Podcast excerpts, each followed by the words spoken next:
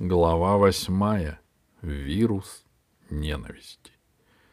Все собрались в лаборатории под куполом. За толстым стеклом на металлическом столике лежал лиловый шар.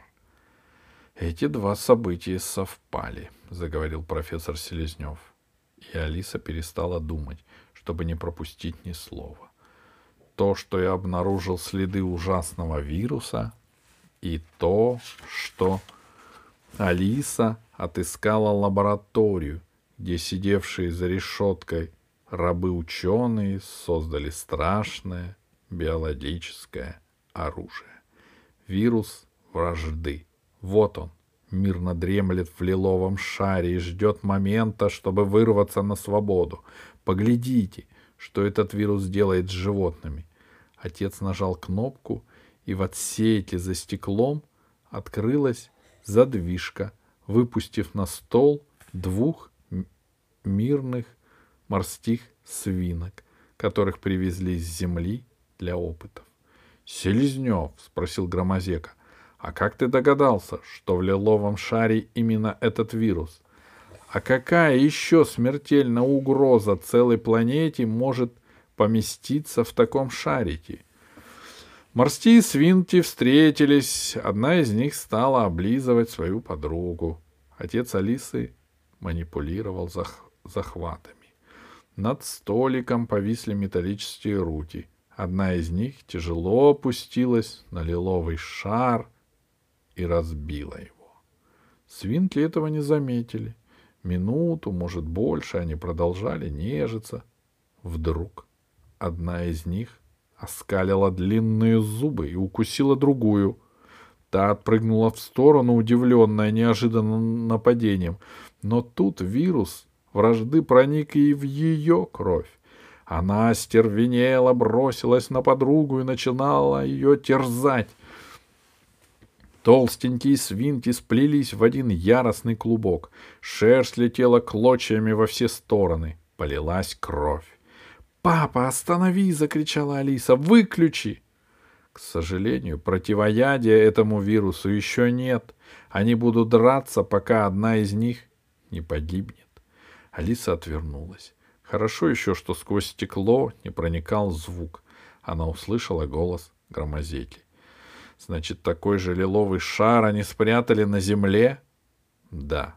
Я уверен в том, что 26 тысяч лет назад когда у них не было времени оставаться на земле долго, они рассудили, что лиловый шар станет бомбой замедленного действия. Когда их планета снова приблизится к Земле, они высадятся на ней. К тому времени откроется лиловый шар, и на Земле начнется страшная война. Все против всех. Люди перебьют друг друга. Разбойникам с бродяги достанется пустая планета. На ней сохранится все. Заводы, дома, рудники, школы, детские сады, поля. Не будет только людей. Некому будет ее защищать. «Но что же случилось?» — спросил Громозека. «Что случилось с ними самими?» Алиса заставила себя взглянуть на стеклянную перегородку. Одна из морских свинок безжизненно лежала на боку. Вторая стояла, оскалившись над ее телом. Она была изранена так, что вот-вот упадет. Поднявший меч от меча и погибнет, — сказал отец. Слышала о такой поговорке? — У нас на Чуморозе есть схожее, — ответил Громосека. — Ты хочешь сказать, что один из их шаров разбился? — Не думаю, что это случилось нечаянно. Со временем вы, археологи, сможете это точно установить. Эти разбойники,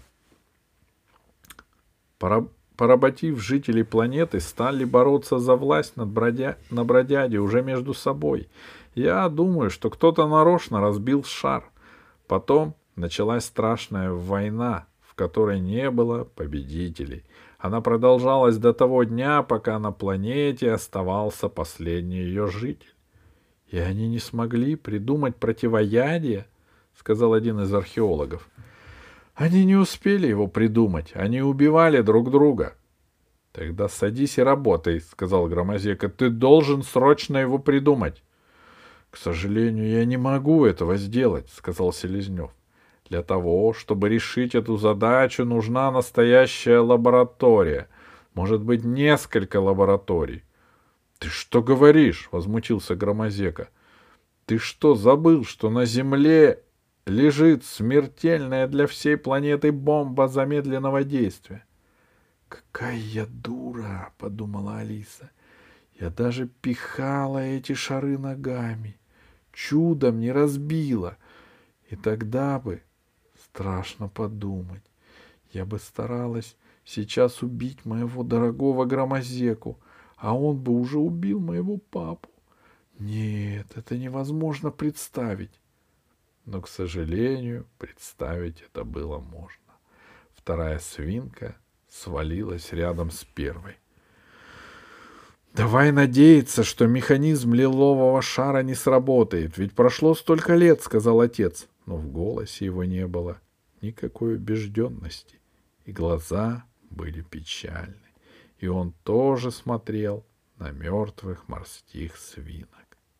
Папа, сказала Алиса, мы должны срочно лететь на землю. Знаю, сказал отец.